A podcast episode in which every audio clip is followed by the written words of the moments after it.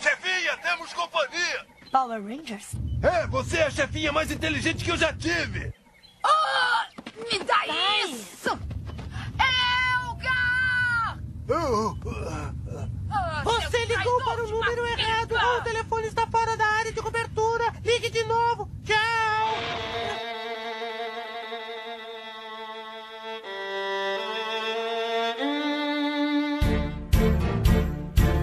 Nação Ranger! Tudo bem com vocês? Tudo beleza? Aí do outro lado dos fones ou do outro lado da caixa de som de vocês? Hoje, o seu trio favorito aqui da Podosfera está de volta, está aqui novamente, mas para falar, hoje não é sexta-feira, mas é dia de maldade, apesar de segunda-feira. Porque nós vamos falar sobre a pior, melhor parte de toda a temporada de Power Ranger, que são os vilões, certo? Ó, meu casal. Com certeza. Hoje é dia, como o Fred disse, de maldade. Vamos comentar aí os, os vilões e as vilanias mais malvadas de todas as malvadezas. Nossa, tinha que ter uns raios nessa cena, nessa parte aqui, né? É. né? Eu vou colocar uns raios na edição. Porque é verdade, né, cara? Uma coisa que é um bom indicativo, assim, que o quão bom é um herói é justamente os vilões, né, cara? E Power Ranger sempre mostrou isso de um jeito muito Com bom, certeza. né?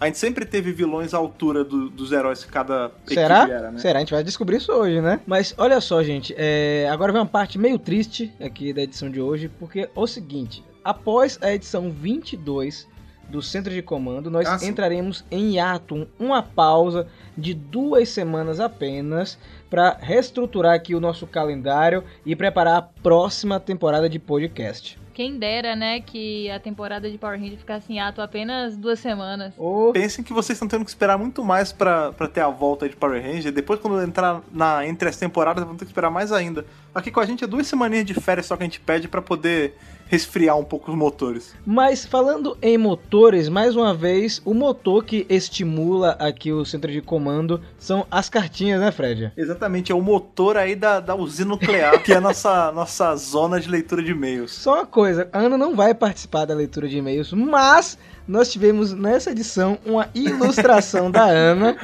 É a verdade. Ana que está com a roupa de contenção de Que radiação. na verdade é o meu verdadeiro posto, né?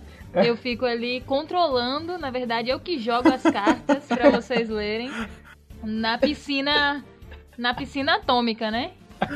Sou eu. Então vamos aí entrar direto nessa piscina borbulhante de radiação e ler as cartas de hoje. Oh yes, wait a piscina, como todas as semanas, já está borbulhando, já está fervilhando de radiação. Os tonéis ali, aqueles tonéis amarelos com aqueles símbolos em preto, estão boiando aqui em nossas piscinas junto com as nossas cartas, no momento em que Fred e Rafa Verde saem e emergem dessa, dessa piscina radioativa. Como você está nessa semana, ó carteiro Rafa Verde? Cara, eu tô muito feliz aí por vários motivos. Essa semana eu assisti Godzilla, o Fred ainda não assistiu, né, Fred? Mas é capaz Ainda não, ainda não. quando o podcast for postado, você já ter assistido, né? Não sei. Ah, sim, é. O o Fred do futuro talvez já tenha assistido, mas o Fred de hoje não. É, e essa semana também teve muita cartinha aqui. É, eu falo toda edição que o ritmo é o mesmo e esse ritmo mesmo é o melhor ritmo de todos porque, cara, é muito bom conversar com vocês, é muito Sim. legal bater esse papo aí muito mais íntimo. É verdade. E essa sessão aqui, esse bloco nosso, ele também se estende durante a semana quando a galera vai puxar assunto com a gente lá nas nossas redes sociais, né, cara? Cada semana que passa parece que a galera vai se soltando mais e puxa mais as- assunto com a gente no Twitter, dá os feedbacks dele por lá, isso também é muito importante. E olha só, Fred, é, a, a primeira cartinha que eu vou puxar aqui hoje, na verdade, é um recall da semana passada, né? Ah, legal. O, o João Vitor Nogueira, que te- fez aquela minha montagem é, do Rafa Verde, ele mandou um e-mail aqui pra gente, falou assim... Ah, Olá novamente, Rafa, Ana e Fred. Primeiramente, Fred, eu posso explicar. A sua montagem não foi um anexo, olha aí. mas segue minha versão do Fred Verde recém-saído de Chernobyl. Ah, bom. Ah, bom. Essa coisa, cara. E tá ótimo. No momento em que esse podcast está indo ao ar, nós já estamos com nossos avatares trocados nas redes sociais, porque isso, sério, devia ser emoldurado, cara, de tão maneiro que tá. Tá ótimo. E, e- e a surpresa foi o seguinte, ele botou assim... Mas como o ditado que diz a malice vem para o bem, na mesma velocidade que o Finster cria um monstro pra Rita, já coloquei a versão da Ana com a roupa anti-radioatividade, olhando de longe a leitura das cartinhas. Ficou ótimo.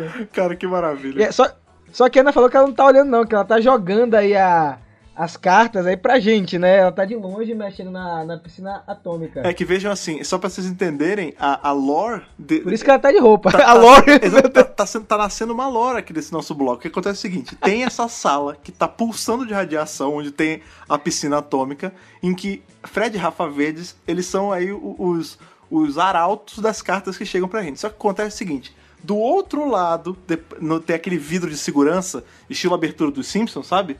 Tem Sim. a Ana com a roupa de radiação pra não ficar verde e ela por um tubo alimenta a piscina, a piscina atômica com as cartas, entendeu? Caraca, Tá- Fred, tem tá uma mitologia louco. Mas nascendo, cara. Ó, o, o João ele terminou assim, ó. E Rafa, entendo sim sobre a dificuldade de encontrar objetos e até brinquedos no Brasil. Esperamos que essa realidade mude, mas digo que já ficamos admirados com seus objetos no cenário do, Mega, do Mega Power. Lembra que a gente falou que é difícil de conseguir é, produto de Power Rangers aqui no Brasil. E ele falou o seguinte, só pra encerrar. Sobre o, Super, sobre o podcast Super Sentai, que foi o anterior, é, gostei muito de G-World, que é bem mais recente. Achei divertido e diferente esse lance dos animais se transformarem em humano, juntos com a questão de lembrar mais animais de savana e não tanto de selva como em Gao É Ranger. verdade. Sei que dificilmente se um dia fosse adaptado para Power Rangers, a base da história se manteria, mas vamos ter esperanças, né? E reforçando super o que falaram, temos que ser sempre fãs orgulhosos, jamais a, a abaixar a cabeça para pessoas que julgam o que, você, que nós gostamos. Obrigado pela leitura do e-mail, fiquei muito feliz. É, prego fielmente a palavra do Centro de Comando para o mundo. Aí botou maneiro. bem pequenininho. Outro mega power abraço. Espero na CCXP encontrar vocês. Até mais. Nossa, assim, se a gente se encontra, tira uma foto, vai, vai ser bacana. Aliás, eu estou... Verde! Ah, uma foto verde, com filtro, exatamente.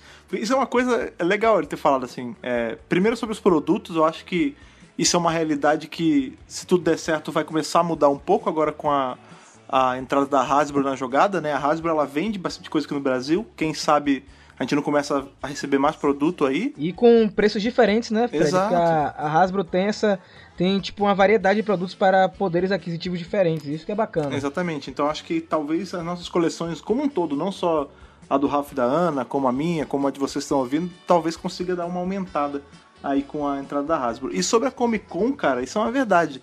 É, desde que a gente começou o podcast, eu tenho agora uma motivação extra para Comic Con Experience, que vai ser conhecer vocês. A gente tá meio longe, a gente tá ainda em maio, né? Aí entrando em junho, mas a galera já tem gente começando a se programar. Então, assim, se você for na Comic Con Experience desse ano, cara, vocês podem ter certeza que eu, Rafa, Ana e Lucas, cara, a gente vai dar um jeito aí de fazer algum encontrão, alguma coisa para conhecer vocês, pra, pra ficar mais próximo mesmo. É legal conhecer quem tá escutando a gente. E dar aquele power abraço, né, Fred? Exato. Ó, a outra cartinha que eu vou puxar aqui da nossa piscina é a seguinte. Oi, Rafa, Ana e Fred. Meu nome é Luca. Foi a Luca Nakamura que mandou e-mail. Ah, legal. É, tenho 37 anos e sou de Fernandópolis, São Paulo. Eu comecei a assistir Super Sentai na época da manchete. Eu não sabia o que era Super Sentai. Eu só descobri depois que apareceram os Power Rangers. Quando eu pesquisei sobre os Power Rangers é que eu descobri que era uma adaptação da série japonesa. Então eu comecei a pesquisar mais a fundo sobre Super Sentai e hoje eu posso dizer que sou super fã de Super Sentai, como também sou fã de Power Rangers, porque um não existe sem o outro. Simples É e direta. Eu, é, é muito legal quando as pessoas enxergam as duas séries dessa forma mais tranquila, né, Fred? Sim, é, foi aquilo que a gente até comentou na edição passada, né, cara? Um não tem que ser visto como o rival ou, ou a cópia do outro, né? Muito pelo contrário, né? Eles são releituras de uma mesma ideia, isso que é bacana. E é uma coisa que a gente não tem com mais nenhuma outra franquia, né? Que outras franquias você Sim, consegue sim. dizer que tem essa adaptação tão livre, mas que, que ao mesmo tempo anda tão ao lado com a, com a versão original, né, cara? E olha só, é, Luca, tem que ser assim mesmo. Você pode assistir as duas coisas. Você pode ter momentos que você não vai gostar de uma, vai ter. Mas não invalida, como o Fred falou. Então vamos curtir é, tudo que sai de Tokusatsu. é, porque, cara, quanto mais material pra consumir, melhor. Fred, é, nós temos uma Bíblia depois de muito tempo. Olha aí, Viu? uma Bíblia real? É uma Bíblia real. Olha aí. O, o Le- o Leandro, inclusive, quando ele mandou o e-mail, ele avisou no Twitter. Ele falou: Gente, estou enviando uma Bíblia para vocês. E aí eu fui prontamente para ver a nossa caixinha, para ver se realmente era uma Bíblia. E nós temos aí uma cartinha encorpada. Tá bem, tá bem encorpada. Olha aí. Vamos lá? Bora. Olá, Rafa, Ana e Fred. Chamo-me Leandro, tenho 34 anos, completo 35, agora no dia 27 de junho. E sou do estado de Pernambuco. Um abraço pra Pernambuco. Abraço. Minha relação com Tokusatsu começou na finada Rede Manchete, que ela esteja em bom lugar. Eu estudava à tarde, então fui privilegiado com a possibilidade de passar a manhã inteira na frente da TV. Em relação a Super Sentai, eu assisti Changeman, Flashman e Maskman. Assisti também os Metal Heroes. Vai aqui uma menção especial a Jasper e Soul Brain. Sim, muito bom. Também tenho lembranças de ter assistido o Kamen Rider Black RX. Na Globo fui apresentada a Power Rangers e a VR Troopers, que inclusive em relação a este último, é, lembro que minha mente explodiu quando vi o Spielvan junto com o Metalda e tantos outros juntos numa única série. Como infelizmente ainda não tínhamos internet, passei muito tempo teorizando várias coisas como aquilo poderia ter acontecido. Aí Deixa uma risada. Como o Metalda ficou daquele jeito bizarro, Que né? negócio estranho, né? Ele falou o seguinte: lembro também de ter surtado quando vi o Kamen Rider lá junto com os Mighty Morph Power Rangers e fiquei também sem entender bulhufas. Eu assisti toda a Era Zordon na Globo, mas infelizmente depois de espaço, perdi o contato diário que eu tinha com a franquia. Eu lembro que na época perdi o interesse porque não aceitei muito bem a perda da continuidade entre as temporadas que existiam na Era Zordon. Ao longo de minha adolescência, fiquei assistindo aos episódios soltos das temporadas do momento. Lembro de ter visto alguns de Fúria da Selva, Força Mística, Força do Tempo, SPD, Resgate, etc. Lembro de assistir sem compromisso algum, assim, sabe? Quando passava em frente da TV. Até então, eu não fazia ideia de que Power Rangers era uma adaptação de Super Sentai. Realmente, eu não tinha feito essa ligação com Changeman e os outros. Eu só achava que era uma produção original americana. Engraçado é que eu tenho uma vaga lembrança de ter assistido um episódio de Operação Ultraveloz, justamente na parte em que foi revelado que o Ranger Vermelho era um androide. Eu lembro que virei a cara na hora quando vi isso. Deixa eu risar. Aí, tá vendo? Ele tem uma experiência meio parecida com a minha, né? Que achava que era uma franquia muito próxima só, mas que não tinha relação. Isso, isso é bacana, cara, porque a gente tem experiências diferentes de pessoas que encontram Power Rangers. Eu gosto muito de ler e ouvir esses comentários. Sim. E ele assim, é, meu retorno à franquia foi quando vi no YouTube burburinho sobre uma comemoração de 20 anos de Power Rangers que incluía uma batalha lendária com Rangers do passado. Também fiquei bastante interessado quando fiquei sabendo do filme através dos vídeos super bem feitos do Mega Power Brasil. Ah. Graças a vocês, voltei ao universo de Power Rangers. Obrigado, mais um aí que voltou para a Nação Ranger, Olha cara. aí. Isso faz aí reforçar o que eu sempre digo, cara. O Mega Power Brasil ele faz um serviço pra franquia aqui no, aqui no nosso país, cara. Porque não é porque somos o Mega Power Brasil, mas é a melhor fonte que você vai ter pra consultar sempre. Olha aí, rapaz, jabá. E aí ele continua. A partir daí voltei a consumir Power Rangers, inici- iniciando em Mega Force e Super Mega Force, que inclusive foi o motivo de me fazer assinar a Netflix. Olha aí, Ó. Netflix, tá vendo? Patrocina nós. Você tá ouvindo aí? Depois assisti a Samurai, a toda a Era Zordon, depois pulei para RPM e agora estou assistindo Dino Charge e Beast Morphers. Eu gostei muito da revitalizada que a série está tendo com o universo expandido. Como eu joguei RPG na minha adolescência, Vampiro a Máscara, me identifiquei muito com Hyperforce. Sim. Não assisti a todas as sessões, mas acompanhei alguns reviews. Shattered Grid foi uma grande sacada da Saban. Acho que é a melhor coisa que eles fizeram nos últimos tempos. Acompanho os quadrinhos apenas através dos reviews, mas em breve pretendo comprar as edições digitais. Estou gostando muito do que estou vendo até agora de Beast Morphers. Acho que a franquia está em boas mãos com a Hasbro. E aí, Fred? Power Ranger ele tá, numa, tá num momento muito bom, né? A gente tá vindo aí de temporadas boas, agora entrando numa melhor ainda, tá vindo de criação de universo expandido em várias mídias, tipo. É, é muito gostoso tá, tá vivenciando esse momento. Isso é muito bacana. E assim, é, é difícil você ter, é, principalmente o pessoal dessa geração, da época da manchete, ter se desprendido dessas amarras e ter, acompanhar Power Rangers do jeito que ele tá acompanhando, né?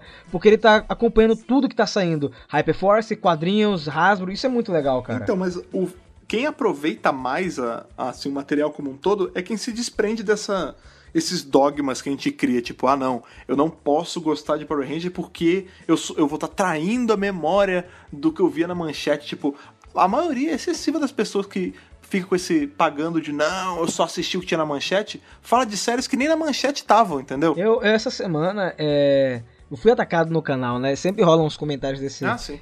que hoje eu, eu acho engraçado, cara. Antes eu até me irritava um pouquinho, me chateava, irritava, não me chateava. E hoje eu acho engraçado, no tipo, cara, é, o cara botou assim, é, que eu tava falando de, de várias coisas no vídeo, inclusive tava falando de Super Sentai, e ele botou assim, é, você quer falar pra, de quadrinhos pra alguém que acompanhou o Gigante Guerreiro Dylion e o Change Robô, cara... Como se uma coisa tivesse relação invalida à outra, é. É, você pode gostar das duas coisas, você pode não gostar de uma coisa, mas nenhuma invalida a outra. Então, assim, tem gosto pra todo mundo. Acho que todo mundo pode acompanhar o que quiser. Mas eu digo uma coisa, quem tá perdendo, é, quem não tá acompanhando esse universo expandido de Power Rangers tá perdendo muita coisa boa que tá saindo, Sim, cara. Até, até com coisas que estão dando uma vida nova ao que você tanto gostava. Tipo, a gente tem aí essa galera que, não, Five Man era o que prestava, nada mais, tipo, só naquela época era bom. A gente tá tendo um universo expandido aí adaptando. A gente teve uma adaptaçãozinha curta, mas a gente teve o Five Man, de certa forma, ganhando nova vida com o Super Sonic, com uma baita história bem escrita. E aí ele continua, viu, Fred?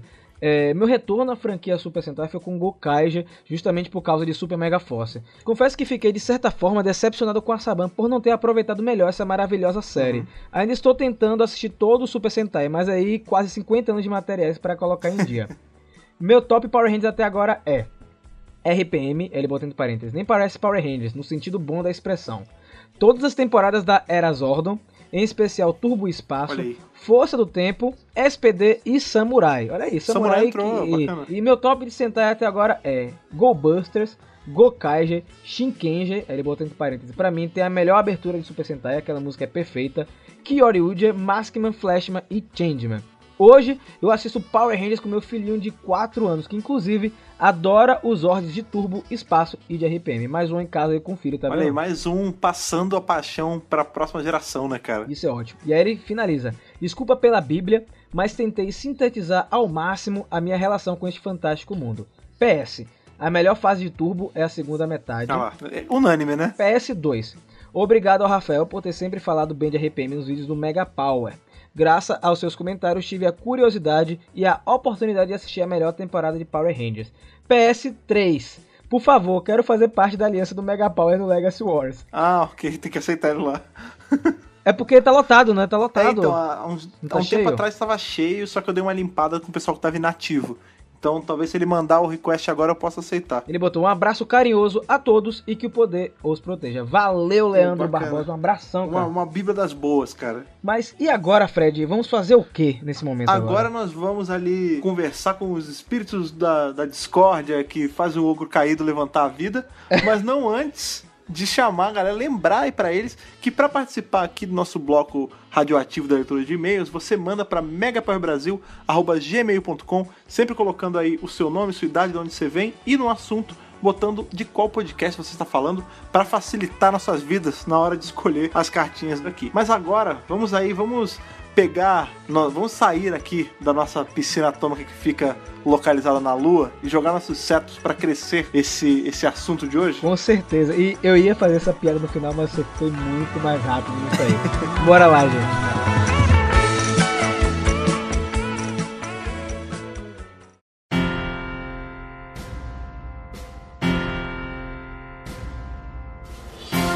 Agora que nós já lemos as nossas cartas radioativas aqui, cheias de emoções e depoimentos, vamos passar aqui pro próximo bloco, que vamos falar sobre os vilões. Agora, efetivamente, vamos dar início aqui ao nosso bate-papo do podcast de hoje.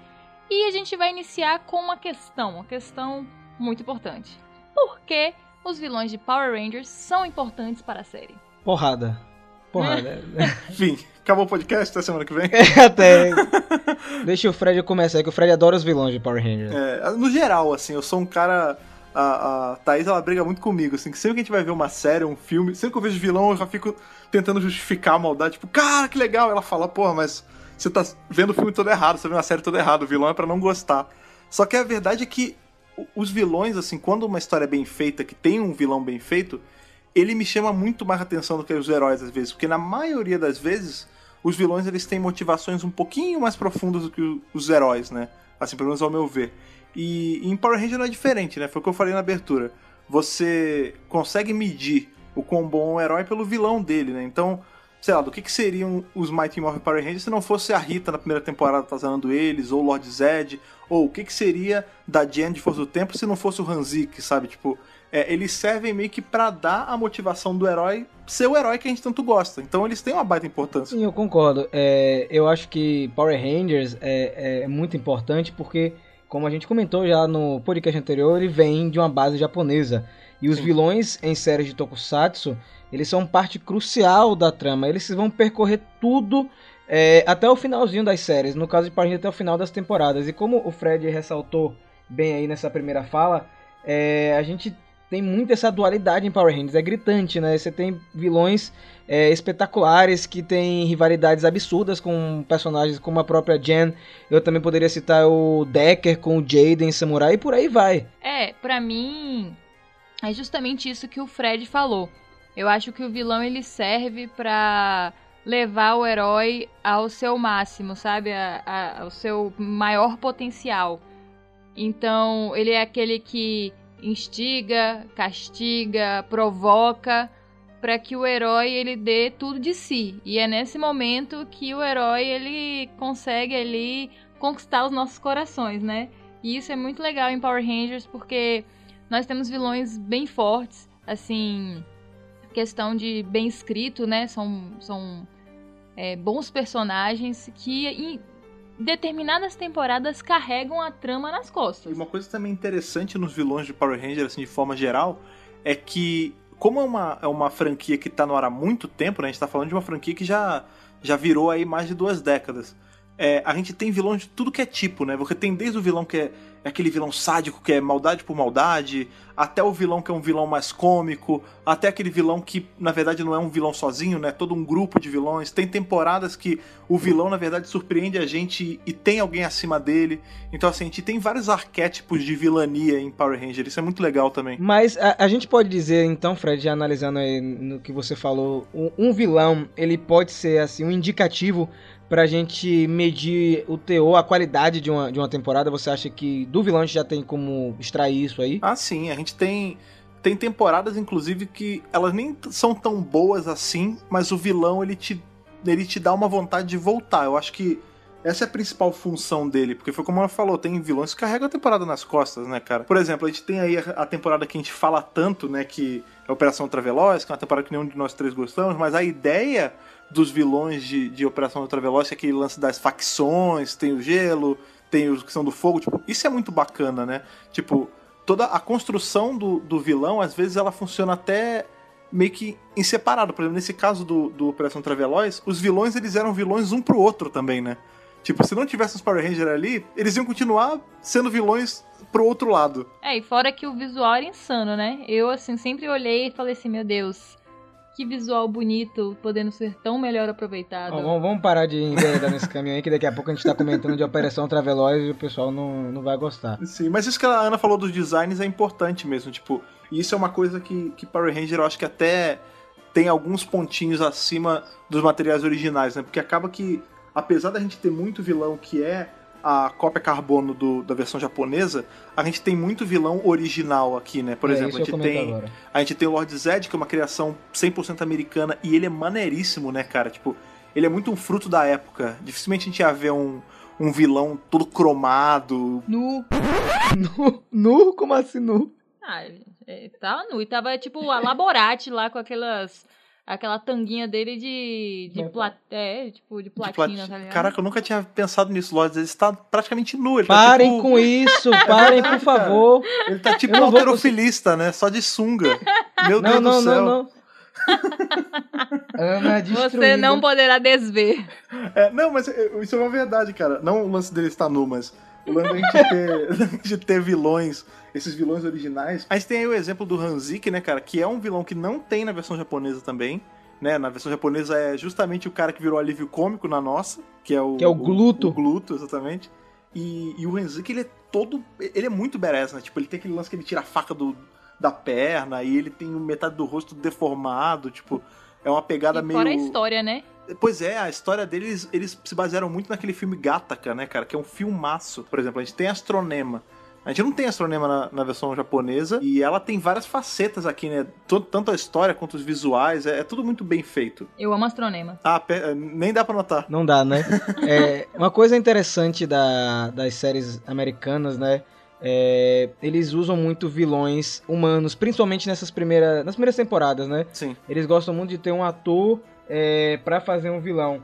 Eu acho que justamente pra você simpatizar ainda mais com o vilão, entender mais os dramas do personagem do que simplesmente o monstro de borracha. Eu gosto muito quando eles colocam vilões humanos, porque você consegue é, como eu posso dizer, você fica mais é, aficionado pela série, você quer entender mais o que tá acontecendo, principalmente agora com Beast Morphers, né? A gente tem aí o Blaze e a Roxy como vilões humanos, depois de muito tempo aí da era Neo Saban só usando vilões é, fantasiados, a gente só teve aí o Decker quebrando esse gelo aí em Samurai e o Hack, o de Dino Charge, mas todo o resto aí eram vilões de borracha. Eu gosto muito disso de Power Rangers, é você ter vilões de carne e osso, até para justamente você ter cenas onde eles contracenam com os Power Rangers em forma civil e aí você entende ainda mais os dramas desses personagens. É, eu acho que o que você falou agora foi muito acertado, né? Que você falou que a gente acaba se identificando mais com eles quando eles não são monstrões. Tanto que tem temporadas aí que a gente, quando ele tem aquela forma final, que ele é só um, um monstro da versão japonesa, quebra um pouco o clima, né?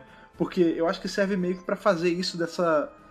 Essa coisa que não é nem preta nem branca, né? Essa zona cinza que muitos vilões ficam.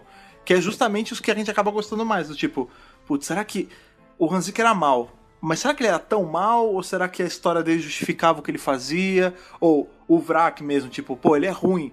Mas será que a história dele não justificava ele ser assim? Tipo, essa dúvida de moral de, pô, o vilão, eu, eu entendo o lado dele ou repudio ele completamente? Isso que faz um bom vilão, assim, ao meu ver, sabe? E assim, é, nós tivemos tipos de vilões diferentes durante é, essas eras aí, né? Porque Power Rangers, diferente de muita série aí, já passou pela mão de várias pessoas, né? De vários roteiristas diferentes e produtores. E aí a gente tem tons de, de vilões diferentes é, em cada época. E aí eu já queria perguntar pra vocês, não tem como traçar ainda é, os vilões da Hasbro, que a gente só teve uma temporada, que é Beast Morphers, e mal começou, né, gente?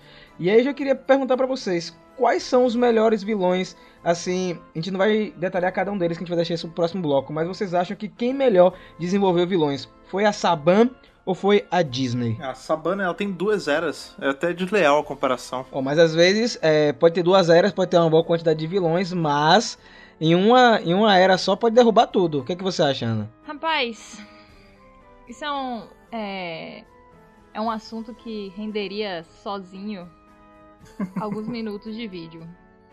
Então, deixa eu pensar aqui. A gente tem é, ali na Era Saban, né, a primeira, vilões muito bons. Né? Tem o Zed, tem Astronema, que pesam aqui na minha balança.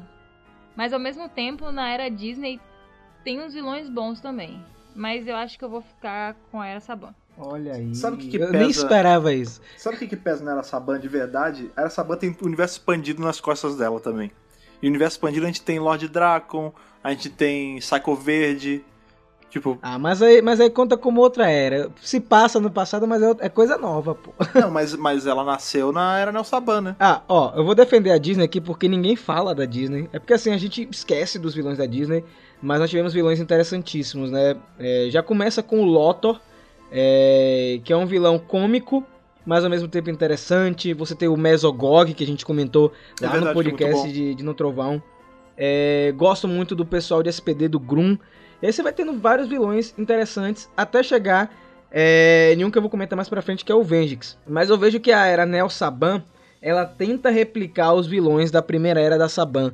É, você tem, por exemplo, o Dino Charge, o Sled e a Poissandra como uma versão 2.0 da Rita e do Lord Zed. Então eu vejo muito mais a era Neo Saban como a, aquela vontade de tentar repetir o sucesso lá da década de 90. Não que isso é, seja ruim, eu acho ótimo. Mas eu gosto da era da, da Disney porque eles experimentaram vilões diferentes. Você acabou de citar, Fred, que a gente tem uma facção de vilões em É Operação Traveloz, né?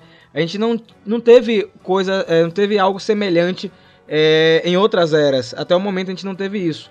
A gente tem, claro, em algumas temporadas o vilão começa a se rebelar com outro da mesma, da mesmo, mesmo grupo, como o Diabólico e a Rainha Banshira. Somos todos diabólicos. Sobre o diabólico. Mas, é, por exemplo, Operação Traveloz a gente trouxe um conceito novo de abordar os vilões. É, Força Mística também. Então eu acho que a Disney, se a gente for comparar com essas duas outras eras, foi uma era de experimentação. E aí, infelizmente, é, a Nel Saban não bebeu dessa fonte. É, com exceção do Hack, que eu acho que é um cop-cola ali do, do Mesogog. O Snide e o Hack é a mesma relação que o Anton Mercer tem com o Mesogog. Sim. Mas eu vejo que a, a Saban, quando assumiu a franquia com Samurai, não teve ousadia de fazer vilões é, mais únicos. É, Eu concordo, assim. Eu acho que a Disney, ela tem uma variedade de vilões maior. Sabe, o leque, assim, de o que eles exploraram é maior. Eu acho que, assim, apesar de eu gostar muito dos vilões é, da Era Saban, é, eles são muito similares, né? Uhum. Quando você tem uma vilã mulher, ela geralmente é, é daquele jeito ali da astronema, ela tem ou alguém que está acima dela mandando, ela está sendo controlada, é, enfim. E assim, os caras eram mais voltados pro cômico. E Uhum. aí, quando você tem a Disney, você tem de tudo. Você tem o cômico, você tem o cara que é miseravão, você tem é, Miserável. o médico e o monstro. Você tem o Vengeance, que é um vírus. Então, assim, começa a diversificar. E tem inclusive o maior dos demônios, que é o mestre de força mística, né, Nada cara? disso. Não, mas Diabólico. diabólico Ah, sempre vai ser o maior dos demônios. O nome dele é, É diabólico, cara. Exatamente. Verdade, verdade, enfim. Não, tá. mas engraçado, vocês, é, você começou a falar esse lance de que a Disney é mais diversificada, e aí eu comecei. Passou tipo um filme na minha cabeça, assim, com todos os vilões. E eu acho que é uma verdade isso. Tipo, é, eu não consigo pensar. Eu posso estar pulando algum, mas eu não consigo pensar num vilão mal executado na era Disney. Agora que eu parei pensar. Porque, por exemplo, um dos conceitos mais maneiros que tem em Power Ranger, na minha, pra mim, assim, tá justamente na era Disney, que é o, o Esquadrão A do, de SPD, cara. Que são os. Não deixam de ser vilões da temporada e são vilões por escolha, né, cara? Tipo, não é como se eles fossem, sei lá, imperadores malignos da, de outra galáxia ou alguma coisa do tipo, sabe? Que é esse poder muito além. Não, eles são pessoas como nós. Tudo bem, tem alguns alienígenas no meio, mas enfim. Mas são pessoas corruptíveis, né, cara? Que escolheram ser maus É. porque sim. Isso é um, é um conceito muito Uhum. maneiro, né, cara? Vilões da era Disney, agora para pra pensar, talvez esse seja o grande forte da era Disney mesmo. Essa. O quão bem trabalhados são os vilões deles. Eu vou voltar atrás. Eu vou Hum. colocar Astronema como uma exceção ali no meu Tá. coração. E eu vou ficar com a Era Disney. Eu acho que essa argumentação do Rafa aí me convenceu. É.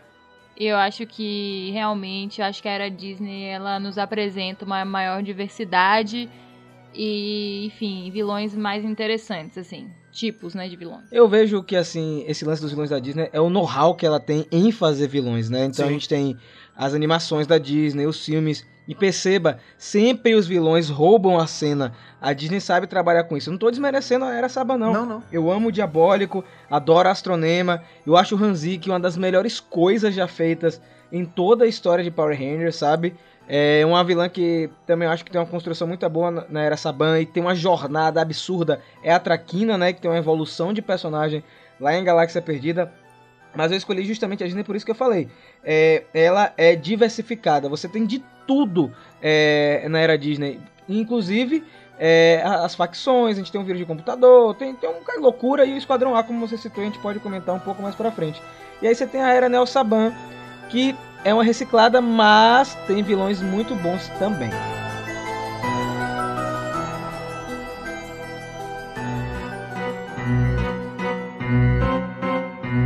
Uma outra coisa que a gente também tem é, em todos esses anos de Power Rangers são, é o, o filme verso, né, cara? A gente tem aí nessa três realidades diferentes, né? A gente tem filmes que são completamente ligados às temporadas, filmes que são realidades completamente diferentes duas vezes. Né? O primeiro vilão que a gente conhece aí na telona é justamente um dos vilões que eu acho mais legal de todos, apesar de ser contragosto de, de Rafa, que é justamente o Ivan Uzi, né, cara? Que o Ivan Uzi é, ele é o arquétipo do vilão. Gosto. Ele é muito bom, cara. Ele é o vilão da Disney, né, cara? O Ivan Uzi e o Hades de Hércules são a mesma fórmula, né, Primos. cara? Exatamente. Vilões extremamente engraçados, irônicos, né, no que fazem, mas em momento algum deixam de ser ruim até o osso, né, cara? E aí que entra o todo maravilhoso Ivan Uzi, cara. Nossa, mal bad to the bone. Bad to the Uzi. Eu vou deixar você falar do Ivan Uzi, porque, assim, eu não quero machucar os corações do, dos fãs de Power Rangers, porque eu tenho sérios problemas com esse personagem. É, mas eu gosto do filme, é, assim, pra me divertir, sabe? É, eu tenho alguns problemas com o filme de 95. Acho que isso vai ser um problema horrível quando a gente for gravar um podcast sobre Tão esse bom. filme. É, mas eu eu acho assim o Ivan Uzi é um acerto da, da Saban, porque até hoje todo mundo lembra desse personagem. É, cara, é surreal. Você veja que o problema é com você, então, né? É, cara, tá todo Porque mundo os certo. caras montaram a fórmula perfeita. O cara era, era roxo, engraçado, irônico, vendia a moeba, É verdade. controlava a mente dos pais, porque toda criança queria ter a mente dos seus pais controlada pra ela poder fazer o que ela quer. Até que isso acontece e aí ela vê que não é legal. E assim, você que tem um problema com o cara, entendeu? Cara, massa. O Ivan Uzi, ele me lembra demais o Fred Krueger, cara. Que é um dos meus personagens favoritos da mídia em geral, bicho. Ele é muito maneiro. E- Lembra mesmo? Lembra, não parece? E tem uma outra coisa, o ator que fazia o Ivan Uzi é o Paul Freeman. O Paul Freeman, ele fazia o vilão de Indiana Jones, cara, o Belloc. Então, assim, você... Maluco, você tem um cara com e- esse peso nas costas, tipo, não um vilão de qualquer franquia de, de filme desconhecido, sabe? O cara era de, de Indiana Jones, você bota um monstro desse pra fazer um vilão em Power Ranger, é muito maneiro, tipo... E toda a construção dele, tipo, o lance dele ser... Ele é pio... Porque, assim, até então... Vamos lá, vamos voltar... Morfológico, eles chamam de morfológico, É. tá ligado? a gente tem, até então em 95, quem era o nosso referencial de o pior vilão de todos? Justamente o Lord Zed. Lord Zed. Chega esse perso pe- chega personagem e ele faz o Lord Zed parecer nada. Ele tranca o Lord Zed num, num negocinho, um globo de, de neve, ele destrói o de comando, ele praticamente mata o, o, o Zordon, tipo... Ele, foi- era o que eu não tava falando, tipo, ele tem tudo que um vilão precisa, saca?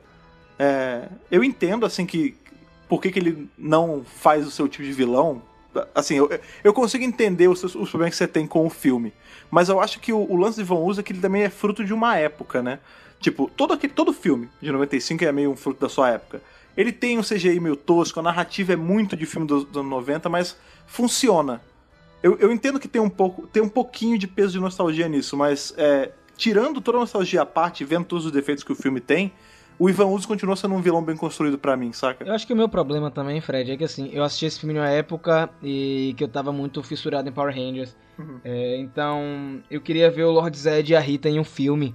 Uhum. E quando entra o Ivan Uzi, você tira esses dois vilões de cena, né? Você tem o Lord Zed com visual novo, você tem a Rita com visual novo, e aí entra esse cara e rouba o lugar dos dois vilões, eu fiquei um pouco chateado. Na verdade, isso aí é Rafa com uma frustração de criança. É Enrustida. verdade. Isso- a vida toda. Ah, não. O Rafa Não. adulto precisa rever Ivan Uzi pelos olhos de um adulto, cara. Você vai Olha, ver eu que ele é acho muito bem que você feito. precisa ir pra terapia. Não, ó, assim, eu, como eu falei, eu respeito quem gosta. Você vê que hoje, até hoje ele é um meme, né? Então teve aí o vilão de X-Men Apocalipse e o pessoal associou com Ivan Uzi. Saiu um negócio com geleca roxa, é Ivan Uzi. Então ele é um vilão que ele tem um impacto muito grande. E por incrível que pareça, é um dos personagens que mais pedem pra gente fazer um vídeo dedicado lá no Mega Power Brasil. O pessoal também pede muito pra colocar ele no jogo do Power Rangers Legacy Wars. precisa. Então, eu entendo ele como um personagem importante para a franquia. E sim, eu gostaria de ver ele reintroduzido no universo. É, todo mundo sabe aí que o filme de 95 é de uma realidade que não existe, né? É, não é canon o filme. Mas aí com os quadrinhos da Boom Studios eles podem reinserir o Ivan Uzi de alguma maneira. E eu gostaria de ver muito como eles iriam trabalhar esse personagem é, sob uma outra ótica, né? Uma ótica mais complexa, com um background mais elaborado. Então eu daria uma segunda chance para o Ivan Uzi caso ele voltasse para a franquia. É, caso ele voltasse aí pelo. Eu não consigo pensar em nenhum jeito melhor do que a Boom. Eu não ia gostar que a gente conhecesse o Ivan Uzi da nossa realidade. Assim, a nossa realidade que eu chamo é a realidade padrão da série de TV, né? Eu acho que ele não existe nessa realidade. Eu queria ver o Ivan Uzi voltando nos quadrinhos, mas que ficasse claro que ele é o Ivan dos filmes.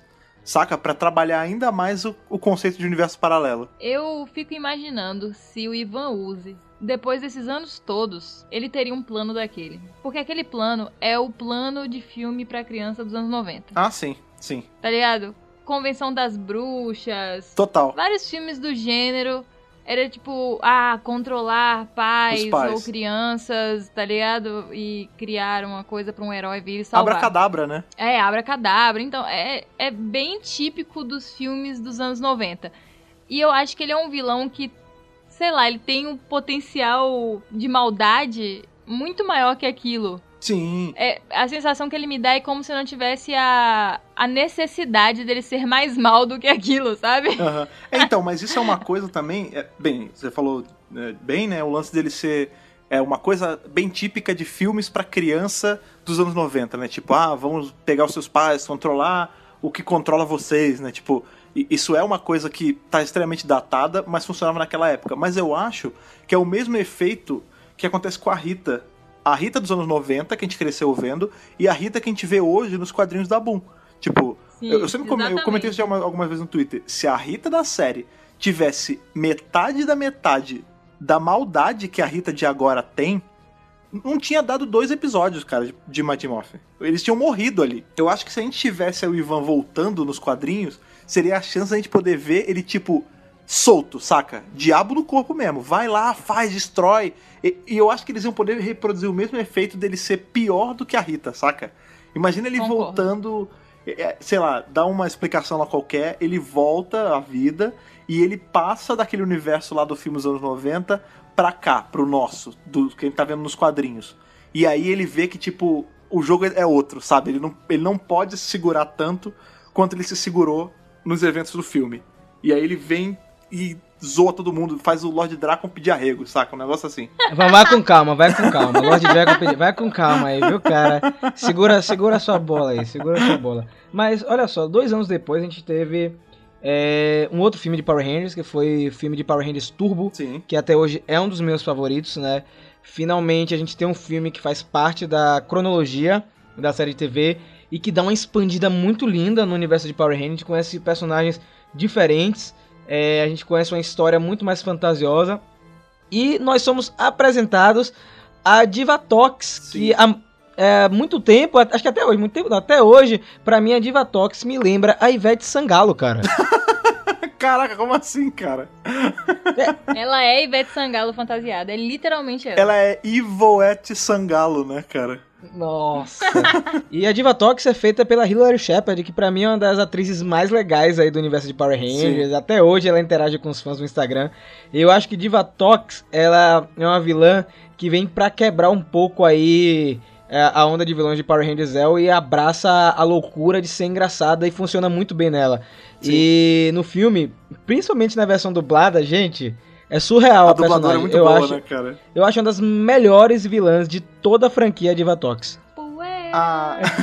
não é nem poeira, né? É umidade, né? Porque ela, ela é pirata de submarino, né? Mas a, a Divatox, ela, ela é a minha vilã favorita de Power Rangers, assim. Todos. De todo, de qualquer vilão. Você bota o Vendix na jogada, você bota os universos expandidos. Não adianta, cara. A Divatox sempre vai ser a minha vilã. Eu acho ela muito legal. Tipo, é, eu não sei, assim. É que ela é esse tipo de vilão que eu gosto, saca? Tipo, ela. A verdade é que assim, os Power Rangers só estavam no caminho dela. Se eles não tivessem, ela ia só continuar fazendo ali as pirataria dela. Ela, a vida dela era só pilhar coisa. Se ela tivesse que fazer um, um contrato com o espectro negro genérico, ela faria, entendeu? É isso que eu acho É o Malagor. o Malagora. É, é muito bom, cara. É, e ela me lembra muito, se eu não me engano, pode ser até o fator dublagem, mas ela me lembrava muito a Cruella, cara. A Cruella Devil. Caramba, nunca fiz. Realmente parece muito, o jeito que ela grita, mesmo. o, o jeito que ela interpreta. Ela, a Hilary Shepard, ela tem muito essa atuação corporal, né? Tipo, você vê que ela se enverga, ela joga os braços pra cima, ela grita, ela segura as coisas. Tipo, eu, eu gosto desse tipo de atuação. É muito pastelão, assim, é extremamente overactor, overactress no caso dela. Mas eu gosto, cara. Eu, eu acho muito maneiro. É capaz de ser a mesma dubladora, velho. Deve ser, deve ser. Raios! É. É, uma, uma coisa que é legal falar é que a Divatox é a primeira vilã cânone a invadir o centro de comando e destruir, né? Sim. E ela vence os Power Rangers em Power Rangers Turbo. E você fica até com pena quando chega em Power Rangers no espaço e o Espectro Negro escolhe a Astronema pra ser a representante dele. É. Você fica um pouco com pena, porque você não conhecia a Astronema até aquele momento. Aí você fica, como assim? A Divatox acabou de destruir tudo. Ela é a verdadeira vilã. Ela É. conseguiu, e aí você vai me colocar essa mulher. Aí, claro, depois você passa a gostar da Astronema, mas naquele momento você sente um pouquinho de pena pela Divatox, né? A tia Diva, É. como é, ela era Viva La mencionada. Diva, né? É Viva La Diva, eu acho muito legal isso. Então, a Divatox pra mim tem um carinho muito legal.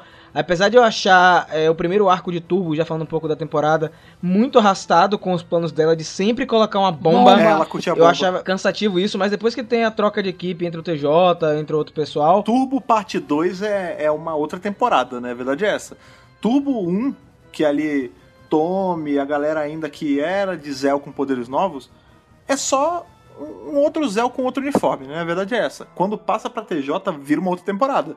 Vira um pré-espaço de verdade, entendeu? E aí que a gente vê a, a, a Divatox no ápice, né, cara? É, a gente tem até. Tem coisas da, da lore dela que se mantém aí no mistério até hoje. Tipo, a relação dela com Dimitria. é, a gente tem o lance do Elgar, que é sobrinho dela, mas a gente não conhece o resto da família direito. Tem a mãe dela, que é, que é ruim também.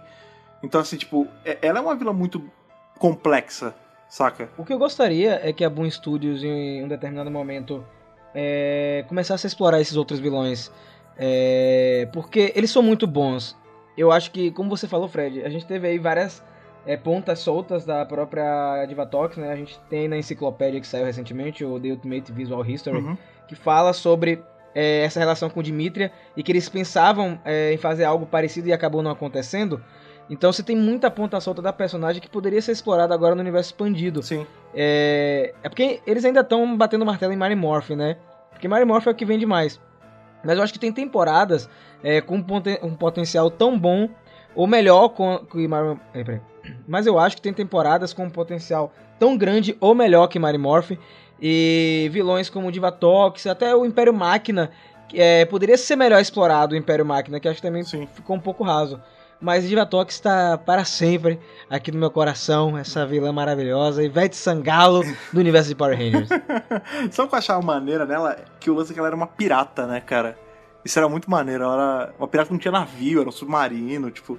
Toda a estética dela é aquele lance meio steampunk, que ela tinha aquela máscara em meia cara só ao invés de um tapa-olho. Não sei, eu acho muito bacana, assim.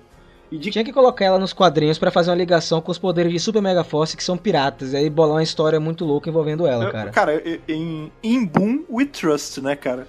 Se a Boom me empurra isso do jeito bem feito que ela faz, eu compro, fácil, cara.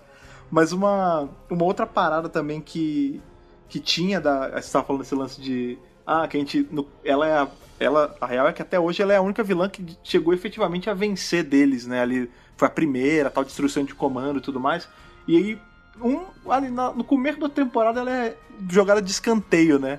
Quando a gente vê o, o Espectro Negro escolhendo a Astronema, mas isso não é o clássico a garota nova do pedaço. Tipo, você trabalha na empresa há anos, você fez a sua carreira lá, você já é muito importante, aí chega uma pessoa nova com metade da sua idade e puxa o tapete, saca? Tipo, é, é muito uma crítica a É isso. de doer, cara. Mas isso é uma coisa muito boa também que tem aí vinculado à a, a, origem do Divatox, que é justamente o espectro negro, né, cara? Que a princípio não era o espectro negro, né? A gente falou agora há pouco que era o Malagor, né? Que acabou sendo reutilizado, que era só um vilão ali do filme, que tinha esse lance de, ah, não, que é um vilãozão, não sei o quê, mas não assustava tanto. E aí quando você joga ele no espaço e faz ele ser 10 vezes maior, aí ele mete medo, né, cara? É, e são personagens diferentes, Sim. né? Isso que é, que é, que é mais louco. Inclusive, a, a Divatox faz uma piada no- nos primeiros episódios de Espaço e fala: Poxa, você é parecido com O meu noivo." com o meu noivo. E, e isso é muito legal. Mas aí nós temos uma terceira vilã no universo dos cinemas, né? Aí voltando em 2017, sempre dá um aperto no coração quando a gente fala desse filme. Nós temos aí a Rita Repulsa da Elizabeth Banks, né, Sim. Ana? Eu não quero falar sobre isso não, porque eles ainda não confirmaram o filme novo. E eu tô só aguardando, porque se eles tivessem anunciado e dito assim, vai ser todo mundo novo, esqueça tudo que foi feito, eu ia ficar na paz. Respeito. Mas nenhum anúncio, nenhumzinho Nenhuma migalha. meio ano, nada. E a gente perde ali aquela vilã super diferente ali do material original, né? Uma releitura. Pra mim, o lance que mais, assim, me encantou nessa vilã foi aquela cena de abertura do filme. Pra mim, aquela cena de abertura do filme daria outro filme. Sim. Eu, na verdade, não queria que acabasse. Aconteceu isso comigo já em- só em dois filmes na minha vida. Que a cena de abertura era assim, era tão boa que eu não queria que mudasse a história pra outra coisa. Que foi Power Rangers, em 2017, e Valéria. Nossa, sim, sim. Pelo amor de Deus. É, caralho, pode É tipo, você não quer, você quer ver aquela história ali com o Zordon, com a Rita, é, com a equipe deles, o que, que levou aquilo. E assim, é, eu acho que é o grande lance que muita gente não entende do filme de 2017, que é que a história é baseada nisso. A história é baseada naquela cena de início ali. É a treta da Rita com os Zordon. E é interessante porque no quadrinho que eu faço review, lá o Sim. Sabans Go Go, é exatamente isso que tá acontecendo também. O lance de tudo é a treta que os Zordon têm com a Rita. Os Power Rangers são meros jovens que, infelizmente, Estão no meio da treta, né? foram metidos no meio da treta. É, tipo, É eles não têm nada a ver com aquilo. É, eles estão eles ali por mera consequência, né? Porque eles precisam de, de peões, né, Pra jogar esse jogo deles. Mas é verdade, né, cara? No quadrinho é levemente alterado isso, né? Tipo, ele não era da mesma equipe, mas ele era tipo um guardião. Mas quando a gente para pensar, a gente até discutiu bastante isso no, no podcast dedicado ao filme, ao todo esse universo do filme, que eles estão seguindo o mesmo caminho, né, cara? Tipo, o lance de que no filme a Rita era a antiga Ranger Verde e agora a gente tá tendo o lance que a mãe da Rita era que tinha o escudo do Ranger Verde, a Rita fez o primeiro Ranger Verde, tipo, é, é muito pra ecoar mesmo. É que eles estão pegando as coisas da mitologia que deram muito certo no filme de 2017 e aplicando é, nesse cânone novo aí. A Rita do filme, pra mim, ela é completamente diferente e interessante. É, só o fato dela ter sido uma Power Ranger, isso pra mim, cara, foi surreal. E o engraçado é que durante a época que vazavam os trailers, vazavam não, eram postados os trailers e vazavam algumas informações, começou a se especular que ela era uma Power Ranger, né? Todo mundo, caramba, ela é verde, o- o- a roupa dela parece um traje de Power Ranger, só que danificado. E O aí cetro, foi né? alimentando isso em mim, tinha um cetro. E foi alimentando isso. E cara, quando você vê que ela era da equipe do Zordon e ela traiu a equipe com um sede de poder, você tem uma construção completamente diferente da Rita Repulsa. Você tem uma Rita Repulsa mais jovem, uma Rita Repulsa que vai ao combate, né? A Rita Repulsa da série de TV, ela ficava mais lá no castelo, você não via ela lutando contra os Power Rangers. E já nesse filme de 2017, a Rita da Elizabeth Banks está em combate é, em, em- em vários momentos do filme, né? A gente tem luta no galpão, tem a- o ataque na Alameda dos Anjos, ela invade uma joalheria. Então você tem uma personagem que ela tem, ela é poderosa, ela é inteligente, ela é assustadora. Você tem momentos de terror no filme envolvendo a Rita Repulsa. Então, assim, eu gostei muito dessa versão. Tem muita gente aí que torce o nariz é, por ela ser uma Power Ranger. Eu acho isso Isso besteira é maneiro, pô. demais, né? É, torce bastante, torce bastante o nariz. É, e ela é tão legal que ela é a personagem principal do jogo Power Rangers Legacy Wars, né? Sim. Foi ela que causou toda a treta pra gente começar o jogo. Então, eu fico triste porque a gente não tem uma resolução ainda pro filme de 2017 é, ter uma continuação. A gente não sabe se o próximo filme de Power Rangers que a Hasbro anunciou vai ser uma continuação. E aí fica, né? A gente vai ter uma Rita Repulsa novamente da Elizabeth Banks. A gente vai ter um Lord Zed pra fazer um par com ela. Não sei. Sabe uma coisa que eu tô muito curiosa? Caso eles anunciem é, o lance né, do, do segundo filme ser com o mesmo elenco, é ver justamente o que, que vai acontecer com a Rita Repulsa. Porque ela tinha aquele visual e ela tinha é, aquele uniforme porque ela ainda tinha a moeda do poder verde. Sim. A partir do momento que a moeda for tirada dela, ela não tem como morfar mais naquele uniforme. Então, a gente poderia ver um traje mais similar é, a algo que já foi feito, por exemplo, nos quadrinhos mesmo. Ela tem um traje que não é aquele vestidão, mas é um, um traje insano. De conquista, né? Aquele que ela usa pra ir nos planetas e tal. Isso, aquele. É, tipo um traje de batalha, É. né? Lindo! A gente poderia ter uma Elizabeth Banks já com outras roupas extravagantes, porque eu acho que ela foi contratada para esse papel justamente por causa disso, porque ela aguenta, né, a carga de, de colocar uma árvore de Natal nela e a, a gente ainda vê que é ela. Então, eu tava muito curiosa pra ver o que que ia dar nisso, né, nesse momento que ela foi é, levou um peteleco pra lua, dela fazer o castelo, dela ter um outro traje e a aparição do Lord Zerd. Tipo, eu não sei como é que alguém não bateu o martelo e falou: Ó, gente, não, bora lá, tá tudo certo. Cara, e o Lord Vamos Zed é um continuar. conceito pronto, né, cara? Você consegue fazer. Você nem precisa mexer muito, ele já é um vilão muito É maneiro. isso, É. é. insano. É assim, é só você dar uma gourmetizada no visual, uma, é, um visual mais hollywoodiano e acabou. Fim. Não, e quando a gente para pensar, tipo, você destacou uma coisa boa. Esse lance que, se a gente tiver um segundo de continuação direta, fatidicamente vai ter o Tommy. Até porque a gente sabe que o Tommy é falado na cena pós-crédito, né? Então ela perde os poderes. E eu não sei se vocês lembram, quando ela tá sem os poderes ativados, ela tem aquela roupa preta. É que ela pegou e reciclou, ela era um pedaço de lixo, É, né? então, mas a roupa da Rita, essa roupa de batalha que a Ana tá lembrando, ela é toda pretona também. É só ela colocar uma gola mais alta e aqueles sutiãs da Madonna e ela fica a Rita do quadrinho, cara. Não façam isso, porque eu tô criando agora uma imagem da personagem e pode ser que a continuação não aconteça e eu vou ficar frustrado, cara. Eu já tô frustrado, então não tem problema. É, mas as esperanças aí- estão indo e voltando, né? Mas aí, pra fechar esse bloco aí dos vilões dos cinemas, Ivan Uzi, Diva Tox ou Rita Repulsa? Aí você me quebra, né? Porque. Pois é. Eu, eu vou, pode escolher os três, porque são de continuidades Pode. diferentes, então os três. E aí a gente deixa o pessoal responder essa pergunta aí, Fred, pode ser? Sim, é, mandem pra gente, cara. A gente quer saber qual, qual das, dos três vilões do- da telona é o favorito de vocês. Mas se for os três, também tá podendo.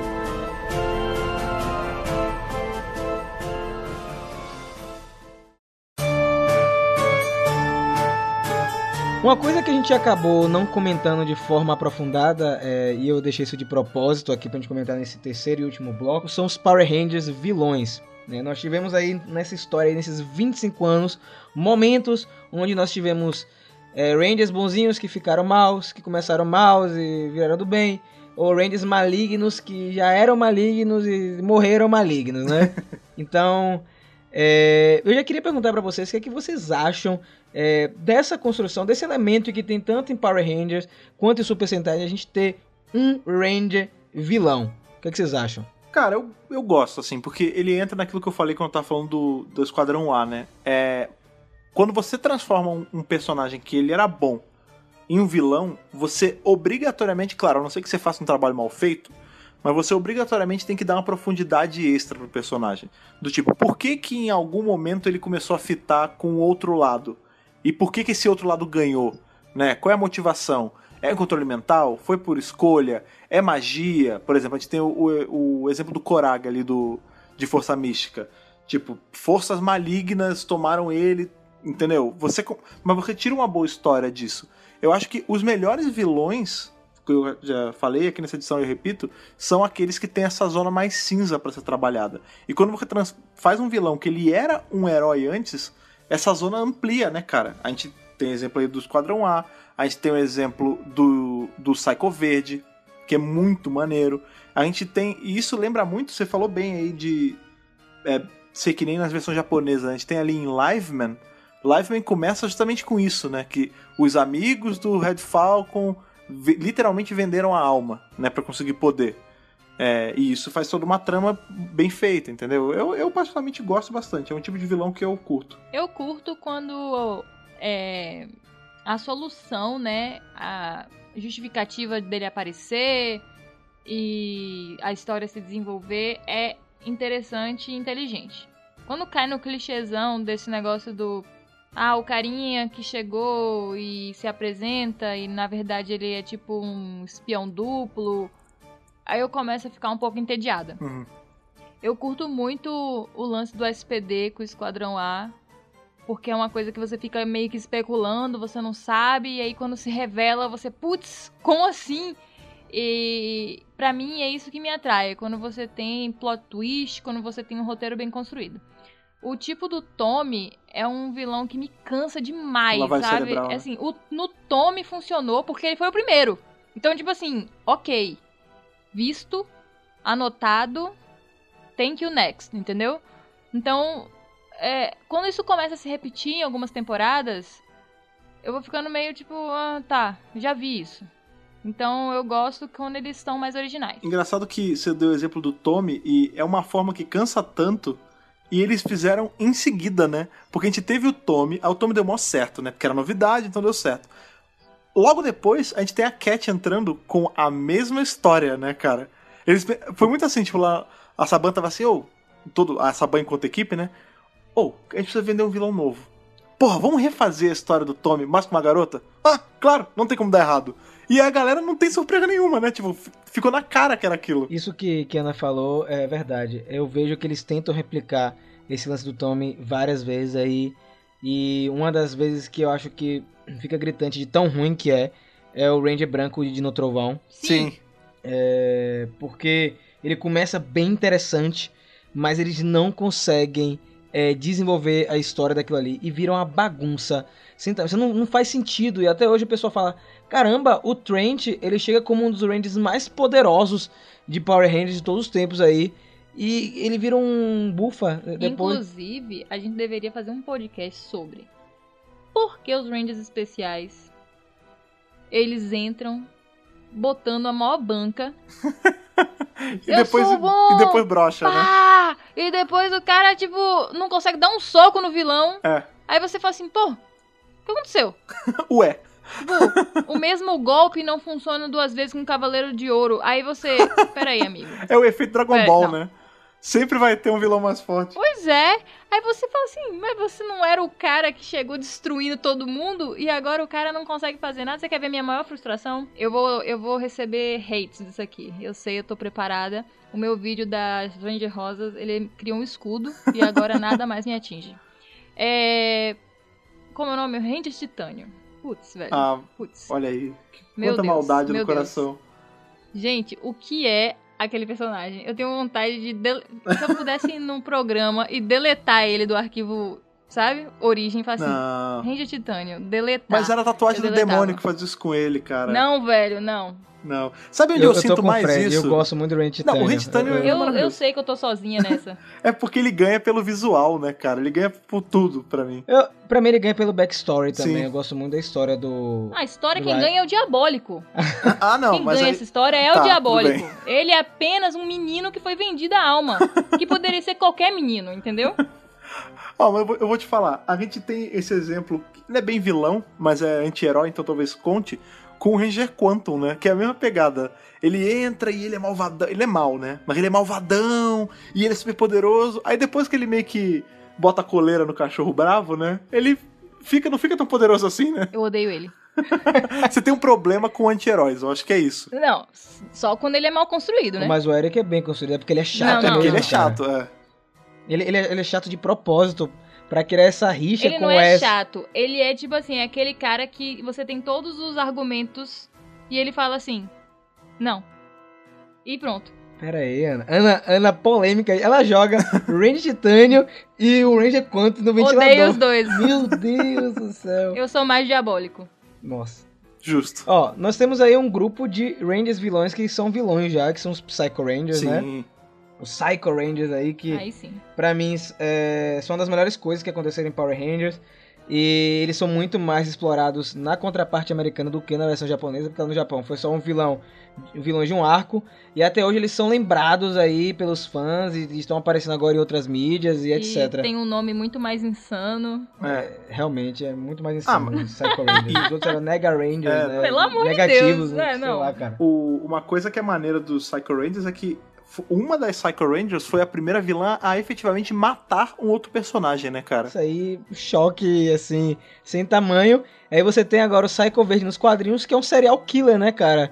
Que ah, matou gente pra caramba. E Isso que a gente viu nessas histórias, né? Imagine no gap de tempo que tem da história do Super Sonic até o arco de 69, quanta gente ele matou. Sim. Ele é o verdadeiro Ranger Slayer. É, é o Rangercida, né, cara? Mas é, um- é psycho, é psycho no sentido, no sentido real da palavra, né? É psicótico mesmo. Sim, exato. É, a gente vai ter agora, tá pra sair aquela HQ nova do Psycho Rangers e eu tô muito curioso pra ver o que vai acontecer, porque na real o que eu tenho mais curiosidade é ver o que levou ele a ficar assim. O que a gente vê na história dele é que, ah, beleza, ele ficou, ele, o que estourou, né, foi a gota que transmudou o copo, foi o lance ali da, porque era Star, o Track, e tinha um outro cara no meio, tipo, foi aquele, o triangulinho que fez ele se decidir em virar o catiço, né, cara? Mas eu queria ver toda a história que levou, tipo, o que fez essa rusga ir crescendo, saca? Sabe o que vai ser interessante? É, Eu acho mais interessante ainda é como ele vai voltar à vida nesse quadrinho, porque a gente sabe que as graphic novels, é, começando com Soft the Dragon,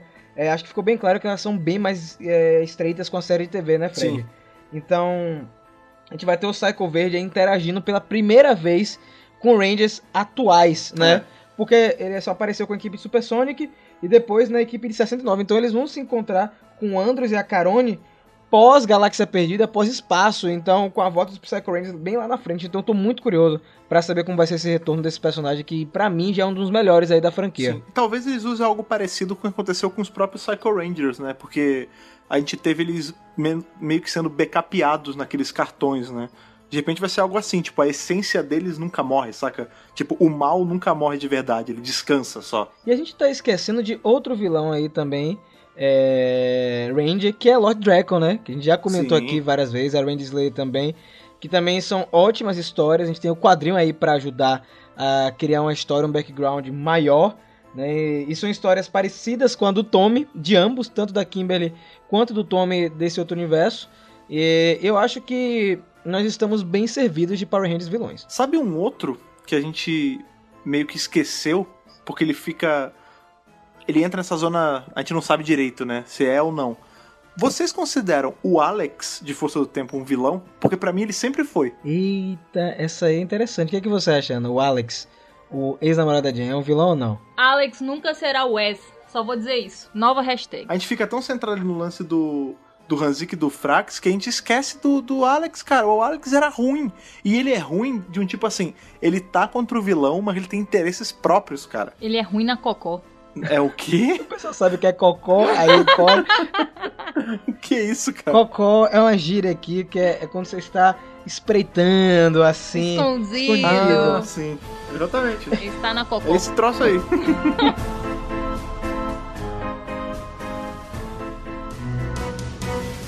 Beleza, a gente deu uma pincelada aí rápida nos Rangers vilões, porque aqui nos bastidores surgiu a ideia de fazer um podcast dedicado a esses personagens, porque vale a pena. Subcategoria. É, subcategoria. Mas a gente vai chegar nesse momento agora. Quais são os nossos vilões favoritos e por quê? E depois a gente vai falar quais são os mais importantes para a franquia. Mas agora é aquele vilão que tá no seu coração e você vai ter que explicar por que, que você gosta tanto dele assim. A Ana tá me olhando aqui com a cara assustadora, é, porque ela já tá com o nome do vilão na ponta da língua, mas eu vou jogar essa peteca pro Fred responder e não Putz, ela. um só? Deixa pelo menos o top 3, né? A gente faz o pódio. Tá, o faça um top pódio da top- vilania. top três. Tudo bem. É, Agora vai ter que vale explicar cada vale um, viu, tudo, cara? né? Vale, tu, vale tudão. É um universo Vai lá, você joga, mas tem que explicar Tá. cada um. Bem, pri- Vale tudo, primeirão, tudo. pra também não parecer que eu sou um louco e me contradizer, primeirão, Divatox. Sempre ela tá em cima. Primeiro que ela foi a primeira a vencer dos Rangers. Isso é, isso é uma realidade, nenhum outro vilão pode tirar dela. É, ela tem um lance dela ser uma vilã de comédia, que eu gosto muito. E eu gosto de pirata, então tá valendo. Eu gosto dela de graça, não tem muita, muita explicação. Segundo, deixa eu ver. Acho que Vengix. Opera... Os roteiristas de operação. tá Não, para. São os ó. maiores vilões. Agora é você que tá falando, tá vendo? Eu tô brincando. Brincando, gente, é brincadeira, Sim. tá? Foi só pra ilustrar o podcast. Mas Sim, Fred, prossiga. acho que Vengix. É, Ven... é, Vengix em segundo lugar, porque também, né, ele é o lance do. O vilão que. não Ele é invencível, né? Que até hoje ele não foi derrotado. E ele tem um peso muito grande pra história de Power Rangers como um todo, né? O lance de. É o primeiro vilão que a gente vê que a história começa com ele já tendo vencido, né? Isso é muito maneiro. E. eu- É brabo porque só três deixa muita gente de fora. Tipo, tem muito vilão que eu gosto. Eu vou dar o terceiro lugar pro Lord Dracon porque ele representa o universo expandido como um todo e vocês sabem o quanto eu amo o universo expandido. Eita, que, que top 3 bonito aí. Então o seu foi Divatox. Divatox, Eu não esperava Vengix. ser Divatox. Eu pensei, eu pensei que você ia botar Ivan Uzi, é, Vengix e Lord Draco. É um trio É. barra pesado esse aí, hein, Sim, cara? sim. Isso aí dá pra fazer um estrago pesado. Mas e você, Ana Luísa? Tem um top 3? Tenho. Eu vou começar pelo terceiro lugar. Olha, justo. Terceiro lugar, é, vou colocar Ranger Slayer, Boa. porque eu acho que foi é, um ótimo elemento de ligação entre os dois quadrinhos. Eu acho que ali foi, sabe, aquele colocar aquele anti-herói ali no lugarzinho certo, bem construído pra dar a reviravolta na história. Uhum. Perfeito. É, Em segundo lugar, Astronema. Porque, velho, ela é imperatriz do mal, ponto. né? Bom. Ela conseguiu ali, dentro da- das possibilidades do Mind Control, é, fazer basicamente tudo, né? Os Rangers ficaram A mercê dela. sem nada. Sem nada, tá ligado? E em primeiro lugar, a Rita Repulsa dos quadrinhos Sabans Go Go Power Rangers. Olha. Porque não tem mulher mais miseravona que ela. Ela é o cão mesmo. Conquistadora de mundos, é, sem coração. Rouba bebê. Ali, véi, Ali você fica com medo. Tem hora que eu tô lendo o quadrinho e fico. "Hum, essa mulher aí vai fazer alguma coisa horrível. E eu não consigo correlacionar ela com a da série, sabe? É como se a da série tivesse ficado louca depois de um tempo. Eu É. pensei que você ia botar aí de menção rosa após Sandra, Eu pensei né? que você botou o diabólico. Eu pensei, eu pensei em pôr Sandra. Pô, velho, diabólico, é mesmo. Menção rosa. Rapaz. Eu acho que eu tiraria Ranger Slayer e colocaria o diabólico. Olha aí. Eu tinha esquecido dele, velho. Ranger Slayer caiu pra quarto lugar nesse concurso aí. Diabólico. E É. pois Sandra? Pois Sandra, eu pensei nela, mas é que eu não considero ela uma vilã, entendeu? Eu considero ela um alívio cômico do lado do mal. Justo. Então, minha, minha lista, ela sofreu muito durante esses últimos tempos. Eu fiz até um vídeo com o Vitor lá no canal sobre top 5 de, de vilões. Na verdade, era sobre a equipe de vilões que eu montaria, não necessariamente meu top 3. É, na terceira posição, eu coloco o Lord Dragon, porque eles conseguiram fazer uma versão do Tommy é, que não ficasse enjoativa, que não fosse um repeteco da série de TV. Você consegue enxergar um outro personagem. Ele é muito bem construído. Ele é um vilão que veio em um momento crucial aí na franquia para dar uma expandida absurda é, no universo. Gosto muito dele. Ele tem várias formas, ele tem um visual B10. Ele matou muita gente aí, ele tem um rastro de destruição pelo caminho aí que faz jus à alcunha dele aí de destruidor de mundos também, né? É quase o Kamen Rider Decade. É, Pode crer. inclusive, Toque. Inclusive, ele destrói mundos, né? Ele destrói Sim. realidades. Ele conseguiu invadir a rede de morfagem, então o Lord Dragon aí, na minha terceira posição. Ele mata o melhor amigo, cara. Não tem ruindade maior do que essa. É, ele mata o Finster, né? O Finster 5, É. então é uma das cenas mais chocantes. Inclusive, ele mata a própria Rita Repulsa do universo dele. É uma das cenas pra mim que eu, eu nunca ia imaginar que isso ia acontecer em Power Rangers. Em segundo lugar, eu colocaria o Vengix. Eu acho ele um vilão muito bom também, muito poderoso. É, ele tem toda aquela estratégia, ele é sádico, ele não tem emoção, ele é um vírus de computador. E como o Fred bem ressaltou, ele não foi destruído, né? Ele tá aí é, para ser usado a qualquer momento. Torcemos aí que o Ivox seja o Vendix, abração Tá na Ivox. nuvem. O Vênus tá na nuvem. É só baixar ele de novo. É isso, baixa ele. Na primeira, no primeiro lugar, eu escolho o Vrak, de Power Rangers Mega Force e Super Mega Force. Eu acho que ele é o maior acerto de vilão da era Neo Saban. É, eu sempre converso com a Ana, porque pra mim ele é um vilão que eu não esperava dentro do tom da temporada que ele se É encaixa. o primeiro lugar É, pra você? é, em primeiro Você lugar, em primeiro jura? lugar. Juro, Caraca, juro eu não vi sim. E é verdade, Fred, ele não inventou Não, isso não, agora, ele sempre falou Eu isso. acredito, é que eu não vi vindo essa. Caramba. E eu acho ele um vilão perverso. Desde que ele aparece em em Mega Force, a missão dele é matar, matar, matar, destruir. É porque a boca dele não mexe. É porque a boca... não é por causa disso, não. Ele, ele tem várias formas, ele quer destruir os Power Rangers, e ele chega a um momento de matar um Power Ranger. É, em Super Mega Force ele mata o Robo Knight, e pra mim era algo que eu não esperava que ia acontecer na temporada. A gente tem Super Mega Force aí com mais baixos do que altos, né? E aí você tem o arco do, do Vrak, que é o Vrak Retorna, que são em duas partes, que ele toca o terror realmente. Ele consegue, por um tempo, impedir os Power Rangers de morfarem, então ele mexe com a rede de morfagem também. E mata o, o Knight, né? O Robô Guerreiro. Então o Vrak pega aí minha primeira posição aí pra chocar vocês que não esperavam. Pelo menos acho que o Fred não Eu não esperava. esperava, não, cara. Eu, eu, eu sabia que você gostava dele, mas eu não sabia que ele é, tipo, o primeiro lugar. Eu fiquei. Eu fiquei chocado. Sabe quem eu achei que você, ia botar em primeiro lugar? Um que nenhum de nós três falou e ele é um baita vilão maneiro. O Darkonda, cara. O Darkonda, ele é a válvula de tudo de espaço, se a gente vai pensar. Ele que começou com a desgraça da vida da Astronema, cara. Um vilão muito maneiro, um vilão que não morria. Você matava, ele voltava, matava, ele voltava. Ele é tão ruim que ele se vira contra o, o capetão do espaço, cara. Ele, ele realmente é, é sinistro. Eu, eu gosto muito do Darkonda. Eu fiz um, a gente fez um top de Halloween dos vilões mais assustadores. E o Darkonda, ele tava, acho que, se não tava na primeira posição, tava em uma das primeiras, porque ele é bizarro. E eu concordo com você. Ele é um personagem aí que realmente é uma peça-chave aí no tabuleiro de Power Rangers no espaço. Agora, só um detalhe, só recapitular aí pra quem não pegou. É, o Fred escolheu em primeiro lugar a Divatox. Em segundo lugar, o Vendix, não foi Fred? E em terceiro lugar, o Lord Dragon. A Ana escolheu em primeiro lugar a Rita Repulsa de Gogo Power Rangers. Em segundo lugar, a Astronema. E ela chutou a Ranger Slayer e colocou o Diabólico em terceiro lugar. Eu fico com Lord Dragon em terceiro, Vendix em segundo e Vrak em primeiro lugar. Então são os nossos top 3 aí. Mandem o top, top 3 de vocês aí nos e-mails, nas cartinhas. Sim. E agora vem a pergunta importante. Quais são os vilões mais importantes de Power Rangers? Agora não é mais o gosto pessoal, são os vilões mais importantes para a franquia. Dessa vez começando com a Ana, que a Ana ficou de fora na próxima. E aí, Ana? Pode fazer um top 3 também. Mais importantes. Eu digo pra toda a mitologia, o Pra lore, tudo. tudo. É, assim, mais importante. Eu acho que de importância atualmente o Lord Dragon é crucial, assim, ele não sei em qual posição eu colocaria, mas ele tem que estar inserido de alguma forma nisso aí, porque ele conseguiu fazer coisas inimagináveis, né? Mexer com a rede de morfagem num nível que assustou até os Zordon, o Zordon ficou meio perdido ali. E acho que ele merece estar aí como um dos mais importantes. Deixa eu ver quem mais. Eu não vou roubar esse do Fred, que ele falou do espaço. Mas eu não acho que ele tem um impacto na franquia como um, um todo. Pô, velho, eu tô pensando aqui, além de Lord Dragon, quem é que tem um impacto assim absurdo? Ó, eu- eu vou, eu, vou, eu vou falar da Rita Repulsa, cara.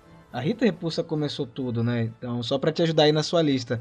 Mas o Fred aí tá coçando. Enquanto a Ana pensa aí nos outros dois, você quer falar, Fred, o seu? Cara, a gente tem o espectro negro, em relação à importância, o sacrifício do Zordon só teve por conta do espectro negro, né? A gente, eu falei do Darkonda, mas é que o Darkonda ele é importante pra personagem da Astronema, né? Porque ele foi É raptou e tudo mais.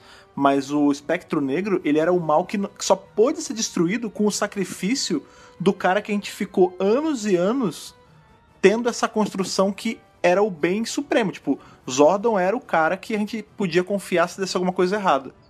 Né? Por mais que ele tenha algumas escolhas aí meio questionáveis. Mas ele teve que se sacrificar pra vencer o espectro negro. Então eu acho que, em relação à importância, é o que tem mais. E você colocaria mais alguém na sua lista ficaria só com um? Cada um vai escolher um, é? Cada um vai Ah. escolher um. Então, Ana Lord Dragon, você Espectro Negro. Cara, eu falei da Rita Repulsa, mas pra, pra não repetir, eu acho que um, um vilão que é importante aí pra toda a, a mitologia de Power Rangers é o próprio Vengix. É, porque ele varreu o mundo, a realidade onde ele vive. É, a gente não sabe qual é o paradeiro dele. A gente teve o Vendix ecoando em outros momentos, né? Você tem soldados do Vendix que saíram da dimensão e atacaram a dimensão principal lá em Power Rangers é, Samurai. A gente teve ele com destaque aí em Shattered Grid. Foi um vilão que o próprio Lord Dragon tava procurando pra conversar com ele, é, para conhecer as motivações dele. Então, pra mim, eu acho que o Vendix ele tem uma importância absurda na franquia, sobretudo por estar presente em uma temporada que até aquele momento iria encerrar a franquia para sempre. Então, Sim. eu acho que a gente escolheu três momentos bem legais, né? Fred escolheu um lá no passado, que foi o Espectro Negro. É, eu escolhi um meio termo aí, que foi o Vendix. E Ana, o Lord Dragon, que é mais recente. Que bonito, Olha gente. que poético, que poesia maligna essa nossa. Sabe um que a gente esqueceu também e que. Vamos lá, a gente tá falando em relação à importância. Qual é o episódio que a gente é mais bombardeado da galera falando, melhor episódio, o- é a minha infância, eu... é justamente o quê? Pra sempre vermelho, ali Forever Head. Quem é o vilão de Forever Head? General Vengix. É, só que aí, aí que tá o problema. A gente não sabe se esse Vendix é o não, mesmo Vendix. não é o mesmo. Não é o mesmo porque esse tem patente. Porque ele é General Vengix. E ele foi uma É, máquina esse que realmente sobrou. Porque depois da onda de Zordon, as máquinas tudo virou pó. Ele e a galera dele não virou. Não virou. E ele tinha cavalos na lua. O Vengix normal não tem cavalos na lua. É, realmente. Pronto.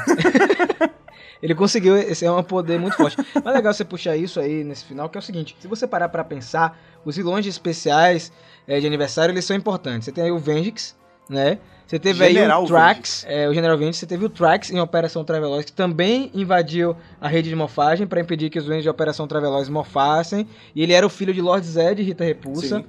Você tinha aí o Marvro em Super Mega Force, que era um imperador muito poderoso, né? Ia destruir a Terra se não tivesse a, a Guerra Lendária, a Batalha Lendária. E a gente teve agora recentemente o Lord Draven, que ia invadir as dimensões. Então a gente tem aí os vilões especiais eh, de aniversário também tem sua parcela de importância. Mas nenhum deles era general. Pô, você vai ficar nessa.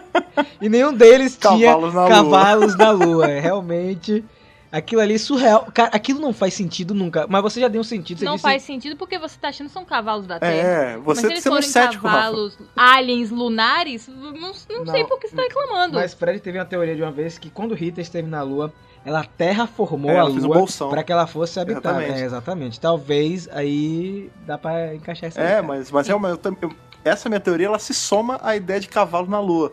Porque são cavalos alienígenas, São cara. alienígenas. Talvez cavalos alienígenas robô, e a gente não sabe. Exatamente. Tinha que ter um quadrinho Caramba, só sobre cara, General não, não, não. Bora parar com isso aí que tá ficando doido, viu?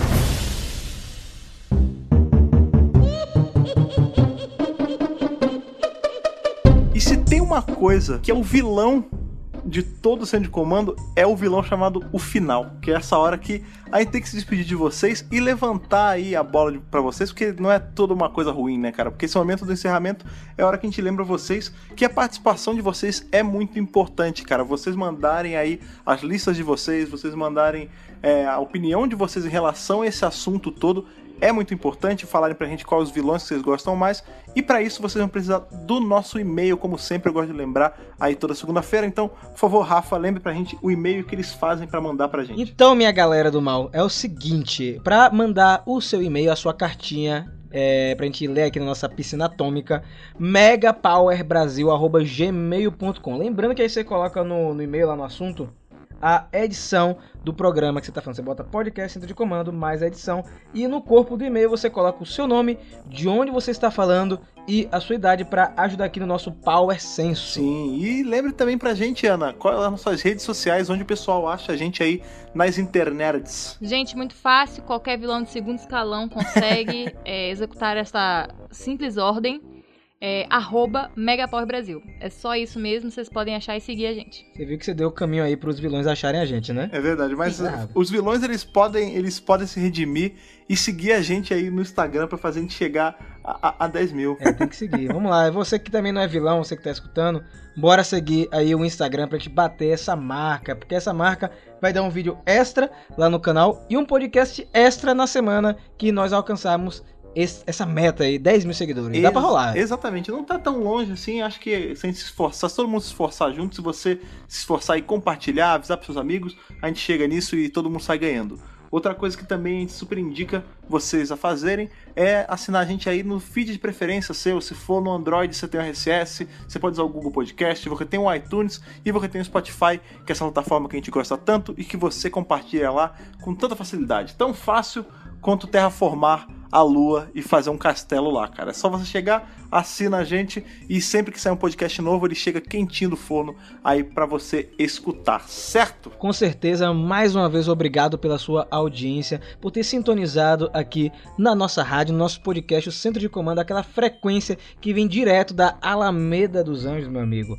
Muito obrigado de verdade. Continue mandando suas cartinhas, porque esse é o nosso combustível. E nos vemos na próxima segunda-feira e que o poder o proteja.